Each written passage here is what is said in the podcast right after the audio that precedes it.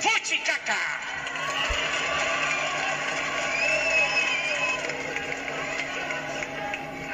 Ahora es distinto. Todos los días la estamos mencionando y no solo eso. El corrupto está quedando maldisto, estigmatizado. ¡Fuchicaca! Buenas tardes, mi nombre es Abel y el día de hoy vamos a hablar sobre el modelo de comunicación del presidente Andrés Manuel López Obrador, es decir, sobre su conferencia mañanera. Desde hace algunos meses yo empecé a trabajar sobre esta idea de cómo el presidente usaba su conferencia mañanera para legitimar su propio poder. Sin embargo, me empecé a dar cuenta que era una forma de estudio muy lineal y se las voy a explicar. Mi idea original era que a partir de la conferencia mañanera el presidente dictaba su agenda dentro de los medios de comunicación y los medios de comunicación a la vez se la dictaban o se la mostraban a todo el mundo, generando la opinión pública. Cuando yo le comenté esto a muchos compañeros y amigos, todos me decían, pues es obvio, o sea, realmente todos vemos lo que está haciendo López Obrador a través de la conferencia, a todos nos llegan memes y todos sabemos justamente de qué se está hablando. Sin embargo, me di cuenta que era una idea demasiado lineal.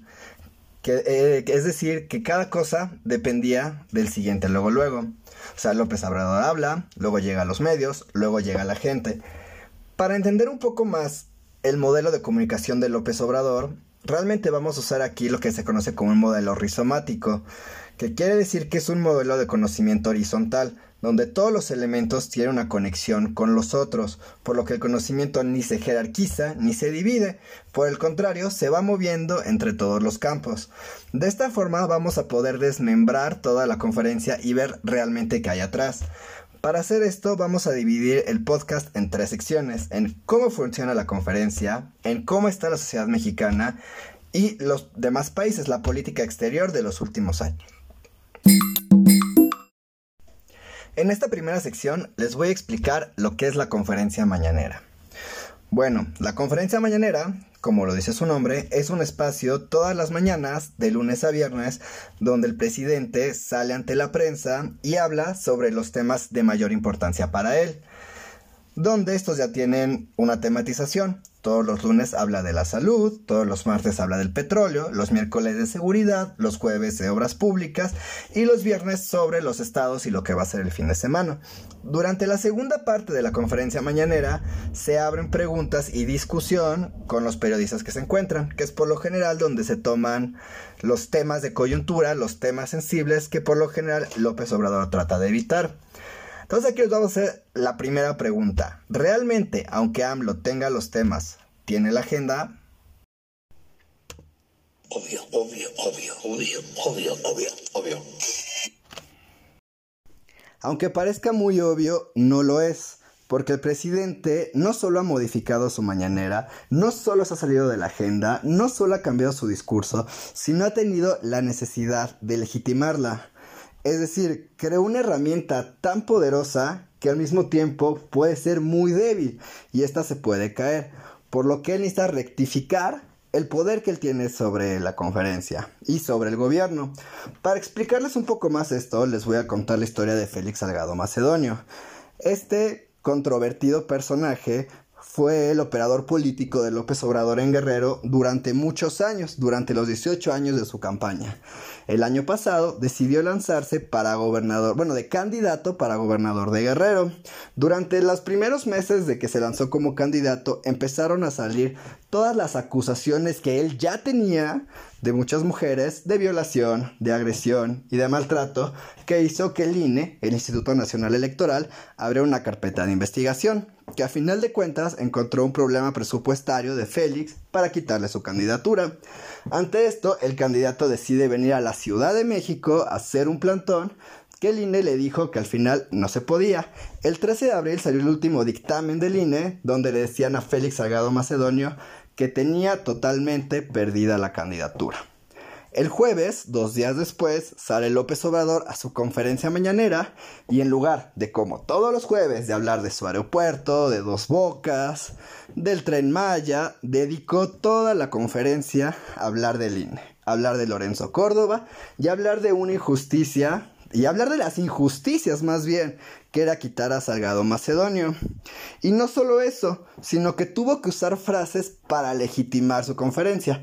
Frases como mi conferencia tiene una gran audiencia, mi conferencia es lo que más se ve en la televisión, somos el único país con mecanismos de transferencia como la conferencia, sin la conferencia no hay gobierno. Esto quiere decir que no solo está buscando, bueno, más bien no tuvo que cambiar de tema, sino que buscó legitimar su propia conferencia. Por tanto, ¿qué es lo que estamos viendo aquí? Estamos viendo que AMLO no genera en sí la agenda, la genera algunas veces, algunas veces no. Pero tenemos una multiplicidad de actores muy interesantes.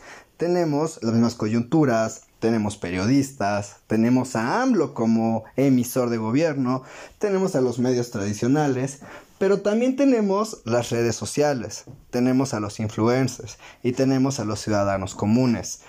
Estos últimos, los ciudadanos, se han juntado en lo que algunos les llaman el enjambre digital, que es un espacio en redes sociales donde todos los individuos no existen por sí mismos, sino que se presentan de manera anónima para decir eso que nadie dice. Entonces, este nuevo poder, esta esfera digital, puede marcar la agenda y hace que López Obrador tenga que cambiar lo que él va a decir por el mismo potencial que tiene, sin importar lo que los medios tradicionales digan. No entendí ni una chingada, así te la pongo, ¿eh?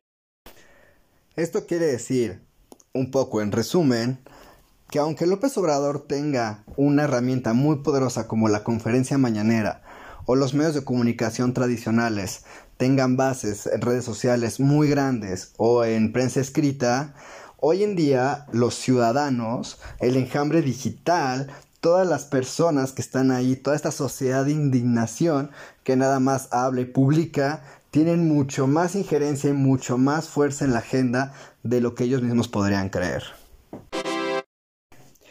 Ahora vamos a pasar a la segunda sección, la sociedad mexicana.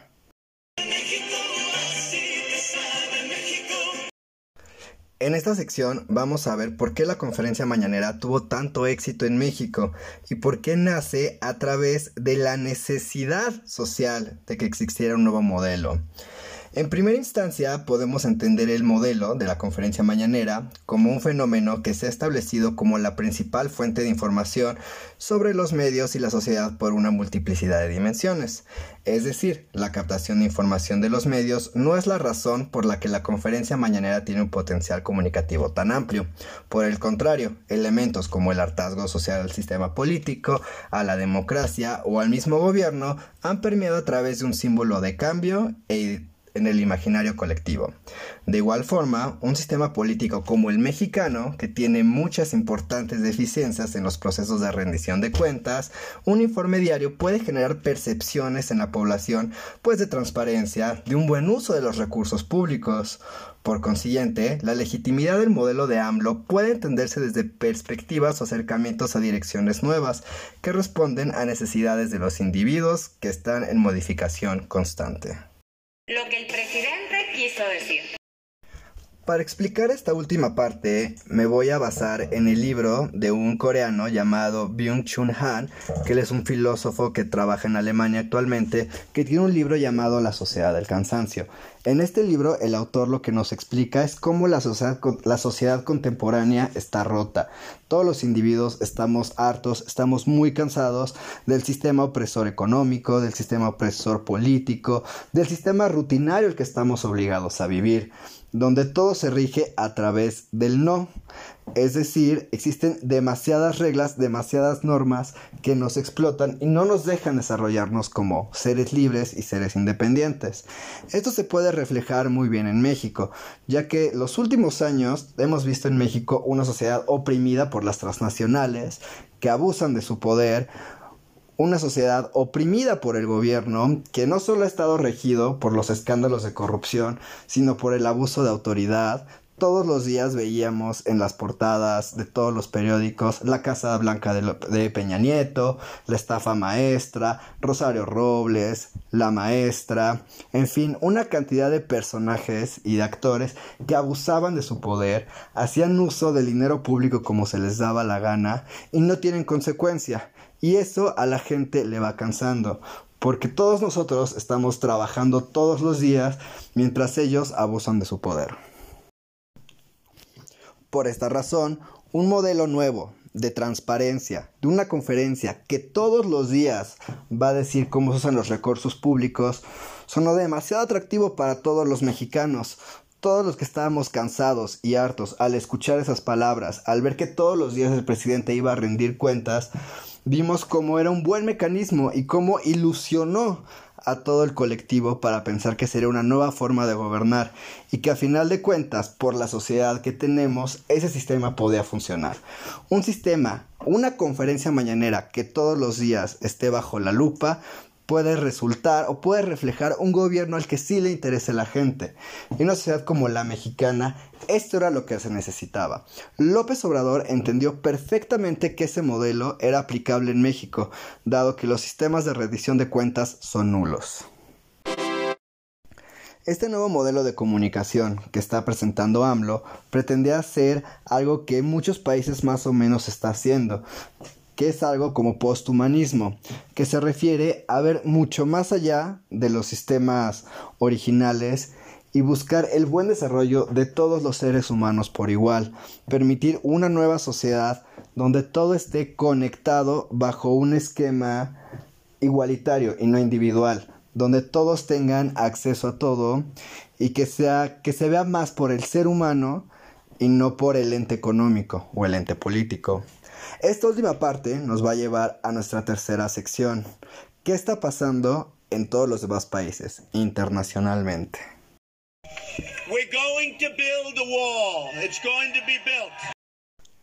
Tomando la idea anterior del cansancio y el hartazgo social, vamos a revisar cómo los diferentes países más importantes y más ricos del mundo en los últimos años han ido cambiando y han generado mucha polarización política y han tomado una herramienta importante que es llamar a la no violencia a través de la violencia. En primer lugar, Estados Unidos, donde en los últimos años el presidente Donald Trump promovió la unidad nacional a través del discurso de odio, a través del racismo y de la discriminación hacia los migrantes. Todo aquel que no fuera dentro de su unión era un externo, por tanto se generó mucho discurso de odio en contra de los latinos, de los mexicanos y de los chinos, situación que aún en pandemia lo llevó a casi estar en medio de una guerra civil, cuando se rompieron los derechos de una persona afroamericana, ni siquiera de un latino o de un chino, de estas personas que surgía el discurso de odio. En segundo lugar, vamos a hablar de Brasil, donde hace pocos años entró Jair Bolsonaro, que él entró a través de una serie de discursos de odio hacia los grupos criminales que estaban dentro de las ciudades, que poco a poco se fue transformando en un odio racial hacia los negros. En un país como Brasil, donde el 48% de los ciudadanos son de este origen étnico, un discurso de odio todos pensaríamos que no iba a rendir frutos. Sin embargo, se tiene estadísticamente comprobado que mucha gente afroamericana votó justamente por él. Pero tenemos casos del otro lado también. Vamos a hablar de Inglaterra. Hace tres años, tres años y medio más o menos, la primera ministra de Inglaterra se llamaba Theresa May, miembro del Partido Conservador. Un jueves normal de sesión sale este otro personaje llamado Boris Johnson a levantar una iniciativa para quitarle el ingreso o el seguro de desempleo a todos los migrantes que vivían en Inglaterra, con la justificación de por qué los ingleses están pagando impuestos para mantener a todos los migrantes, por lo general árabes. No pasó más de una semana antes de que la primer ministra Theresa May renunciara y Boris Johnson entrara. A partir de eso hemos visto una segregación muy dura hacia los migrantes, hacia los árabes y un discurso repetitivo de odio. Ellos aún en pandemia han tenido muchas controversias por el maltrato y por las golpizas en la calle que le dan a los musulmanes. En Francia, aunque el presidente Emmanuel Macron representa a la izquierda libertaria, existe un discurso de odio de los últimos años entre musulmanes y franceses que ya llevan muchas generaciones viviendo en Francia. Aunado a esto, las reformas laborales que intentó meter Macron generó mucho poder en la candidata justamente conservadora, está Marie Le Pen, la cual trae un discurso de reformas laborales justas, de adiós musulmanes, de que no exista diferencia religiosa dentro de todo Francia y cuestiones que han generado mucho odio, mucha segregación y que todos los días durante los últimos dos años hayamos visto en los periódicos que hubo balaceras en París, que hubo matanzas en París, que mataron tres musulmanes que mataron tres franceses. En China, Hace unos pocos meses existió este movimiento que era el movimiento de separación de las siete regiones, que justamente buscaba que estas siete importantes mini estados que tenía China se convirtieran en países separados. Este movimiento lleva varios años, que viene promocionado pues por el discurso de odio que tienen los de las grandes ciudades hacia los pueblos más lejanos de China. Este movimiento hubiera tenido frutos si no hubiera caído la pandemia. Sin embargo, también podemos ver en China un hartazgo al sistema, un cansancio de unos hacia otros y un odio no racial, sino más bien cultural. No me quiero a más ejemplos porque podríamos acabar dentro de tres días, pero la idea es que en los últimos años el mundo ha pasado por una serie de cambios, una serie de discursos de odios que en lugar de juntarnos más como seres humanos nos han separado. Cuestión que ha legitimado que gobiernos imperativamente de derecha tomen el poder o de extrema izquierda, pero que fomenten el odio. Una situación internacional de esa magnitud también tiene eco en México y por eso hoy en día podemos ver la importante legitimación que tiene el presidente Andrés Manuel López Obrador a través de su discurso de odio. Fifís contra chairos, ricos contra pobres. Este discurso de violencia ha permeado en todo el mundo y ha generado que todos los sistemas políticos cambien y ha generado que todos agarren nuevos modelos de comunicación, por lo que si retomamos la idea original podemos justificar que la conferencia mañanera se dio como una respuesta a una sociedad de la sociedad mexicana, pero también se da como respuesta a un movimiento internacional, que también se da como respuesta a un movimiento digital que juntos han formado discursos muy poderosos de odio y de resentimiento, no solo a nivel México, sino a nivel mundial.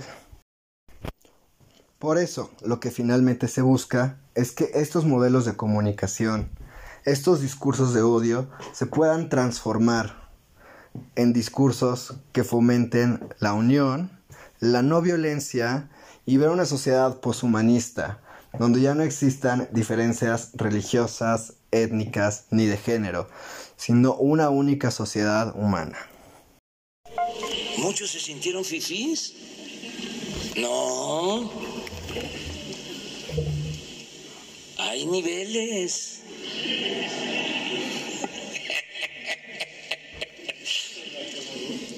El fifí es como el junior